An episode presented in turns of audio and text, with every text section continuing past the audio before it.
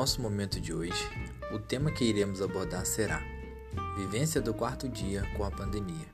E teremos uma participação muito especial. Ela que fez o 53º Cursilho para Jovens da Diocese de Oliveira. Seja bem-vinda, Isadora.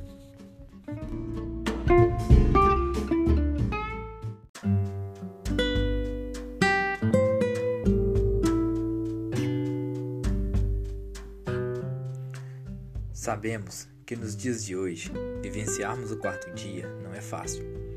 Agora, vivenciá-lo com pandemia torna mais difícil. Você viveu três dias de proximidade com o Senhor.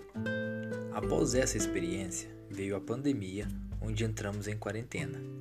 Queremos ouvir um pouco de você? Como foi os três dias de proximidade com o Senhor e como está sendo o quarto dia com a pandemia? Como você avalia os três dias de proximidades com o Senhor? De que forma você está vivenciando o quarto dia com a pandemia? Com a experiência do cursilho, como podemos ajudar nossos irmãos afastados e com medo da pandemia?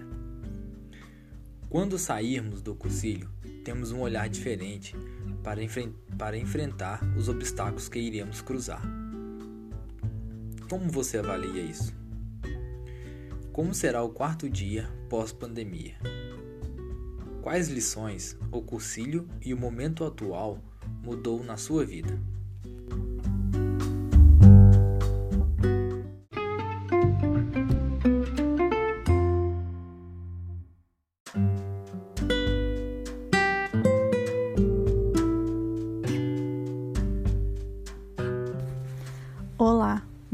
Isadora, sou da paróquia Nossa Senhora de Oliveira, da cidade de Oliveira, e participei do 53º Cursilho para Jovens da Diocese de Oliveira, que aconteceu entre os dias 5 a 8 de março de 2020.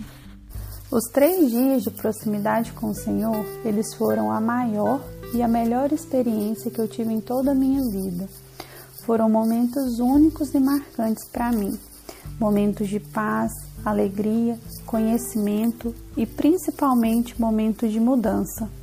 O quarto dia, ele não está sendo fácil. Na verdade, acho que não é fácil para ninguém, principalmente nesses dias que estamos vivendo, né, em época de pandemia. O medo, a insegurança, eles podem falar mais alto, mas nós não devemos nos esquecer que temos Jesus ao nosso lado e é Ele quem está guiando o nosso barco nessa tempestade. Por isso não devemos temer, devemos confiar e nos entregar nas mãos de Jesus e no colo de Maria. Além disso, tenho amigos que o MCC me presenteou que têm me ajudado muito nessa caminhada. Estamos tendo a oportunidade de estar em orações todos os dias através do grupo Decolores em Oração e também a equipe do pós-cursilho que estão me ajudando muito na vivência do quarto dia, com mais fé e mais perseverança. Devemos acolher em nossas orações os nossos irmãos que se encontram afastados e com medo da pandemia, que possamos ser instrumentos de Deus para eles e levar uma palavra de conforto, uma palavra de fé e esperança, e não deixar que eles se esqueçam do quão grande é o amor de Jesus por todos nós e que nunca vamos estar desamparados. A experiência do cursilho nos faz enxergar o mundo de uma outra forma, principalmente diante dos nossos problemas e dos obstáculos que vamos cruzar. É preciso confiar e entregar nossas dificuldades nas mãos de Jesus.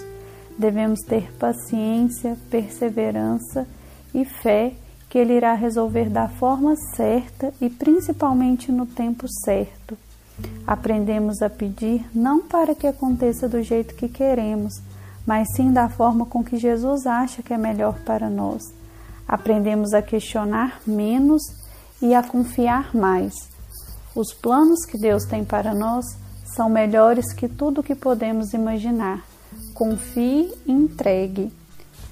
Peço a Deus para que após a pandemia eu possa viver meu quarto dia com muita fé e perseverança.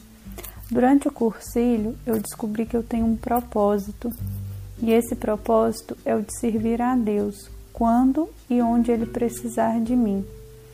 É preciso amar uns aos outros como Deus nos amou. E durante o momento em que vivemos, temos mais a certeza disso. Então, que o meu, o nosso quarto dia, seja repleto de amor, amor ao próximo e amor a Deus. Agradeço a oportunidade de ter feito o 53º cursilho para jovens e agradeço principalmente as amizades que Deus me presenteou. Obrigada ao grupo de Colores em Oração pelos nossos momentos de partilhas e orações e obrigada à equipe do pós-cursilho pelo acolhimento e carinho que tem tido com todos nós neocursilistas. Com toda certeza, vocês estão nos ajudando muito com o nosso quarto dia. E para finalizar, gostaria de ler uma passagem. João, capítulo 15, versículos de 12 a 17. Este é o meu mandamento Amai-vos uns aos outros, assim como eu vos amei. Ninguém tem amor maior do que aquele que dá a vida por seus amigos. Vós sois meus amigos, se fizerdes o que eu vos mando. Já não vos chamo servos, porque o servo não sabe o que faz o seu senhor.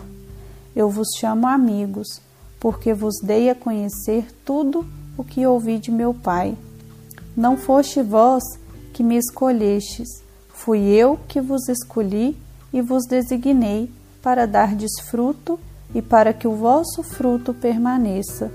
Assim, tudo o que pedirdes ao Pai em meu nome, ele vos dará.